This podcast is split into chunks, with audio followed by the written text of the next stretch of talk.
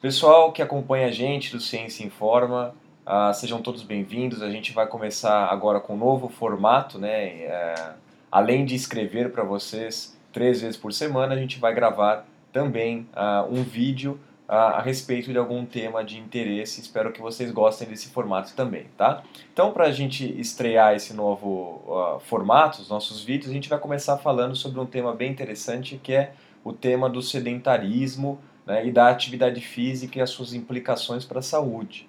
Né? Então, uh, estou ao lado aqui da Fabi, né, a Fabi que uh, vocês têm acompanhado no blog também, a gente vai discutir esse tema. Fabi, uh, saiu um trabalho recentemente, né, uma meta-análise, mostrando que parece que não é só o tempo que eu faço atividade física que importa, né? parece que também o tempo que eu passo sedentário também é importante. Né? Isso significa, em outras palavras, que não importa né, se eu faço o meu treinamento lá todos os dias, né, uh, 30 minutos por dia, isso não garante que eu tenha saúde, é isso mesmo? Como é que funciona isso?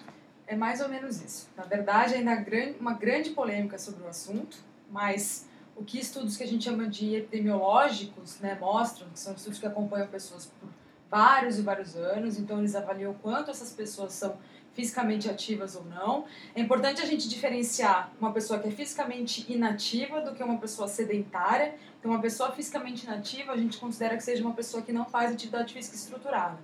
Uma pessoa sedentária é uma pessoa que passa grande parte do seu dia sentada por, por tempos prolongados, né? sem interromper, ou sentada, ou deitada, ou dirigindo, algo é, nesse sentido. Então, o que esses estudos mostram é que as pessoas que ficam sentadas, ou de novo, têm esse comportamento sedentário por longos períodos, uh, durante vários e vários dias, independentemente do fato delas serem fisicamente ativas, né, então delas fazerem algum tipo de atividade física, elas ainda, elas ainda estão sob maior risco, tanto de mortalidade quanto do desenvolvimento de doenças como câncer, doenças cardiovasculares, risco de serem uh, mais obesas, de terem maior circunferência da cintura e assim por diante.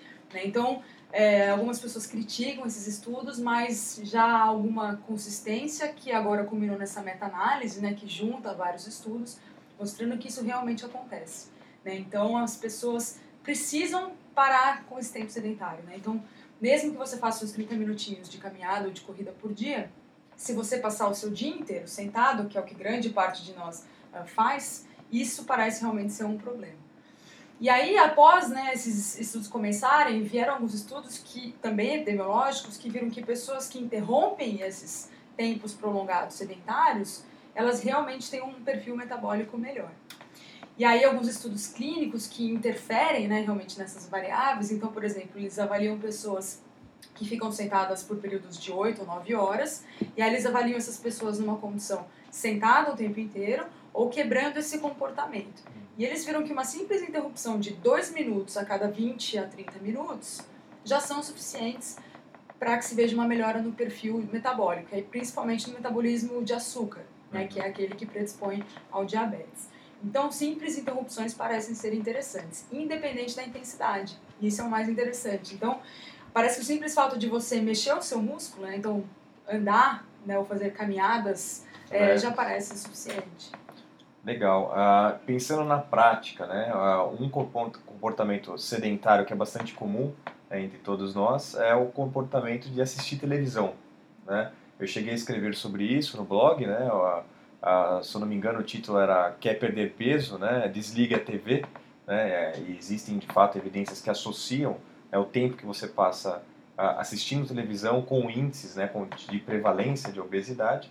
Né? Então, seria uma conduta interessante, no seu ponto de vista, pedir para as pessoas pararem de assistir televisão ou reduzirem o tempo assistindo televisão, reduzirem o tempo em atividades sentadas, né, por exemplo, na frente do computador e assim por diante. Como que a gente consegue, o profissional da saúde consegue interferir nisso? Porque parece que é, não adianta mais você falar, olha, você tem que fazer atividade física. É, parece que uma orientação interessante também tem que ser, olha, você tem que diminuir o seu tempo que você passa sedentário. É, a gente até é, tem uma revisão que saiu agora, né, de minha autoria com um colega meu lá de Copenhague, que justamente percebeu isso. Então, que a gente precisa de estratégias, e isso precisa estar nas recomendações em algum momento, uhum. que não basta ou não parece bastar só 150 minutos acumulados de atividade por dia, mas que a gente precisa interromper esses momentos. Então, uma das coisas é assistir menos TV mesmo, isso é uma recomendação que a gente deve fazer, mas claro que é uma coisa social e cultural, então todo mundo assiste televisão, mas de repente assistir menos. Ou em alguns momentos vendo televisão, levanta, vai até a cozinha, pega um copo d'água, volta.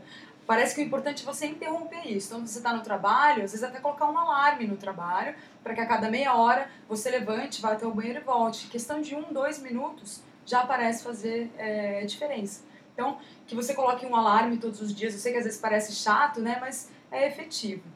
E agora o que estão estudando, né, o, o, talvez a gente tenha alguns resultados aí no próximo ano, seria o simples fato das pessoas levantarem. Né? Então, ou você fazer algumas coisas que você faz sentado, você fazer né, de pé, ou uh, no trabalho, por exemplo, essas mesas que já levantam e abaixam, é, embora a gente ainda não saiba se isso de fato é efetivo, tem evidências a favor e contra isso, é, mas pode ser uma estratégia interessante que não atrapalha tanto a produção da pessoa né, uhum. durante o trabalho, não atrapalha tanto a sua atenção às suas atividades, e pode ser uma coisa realmente interessante.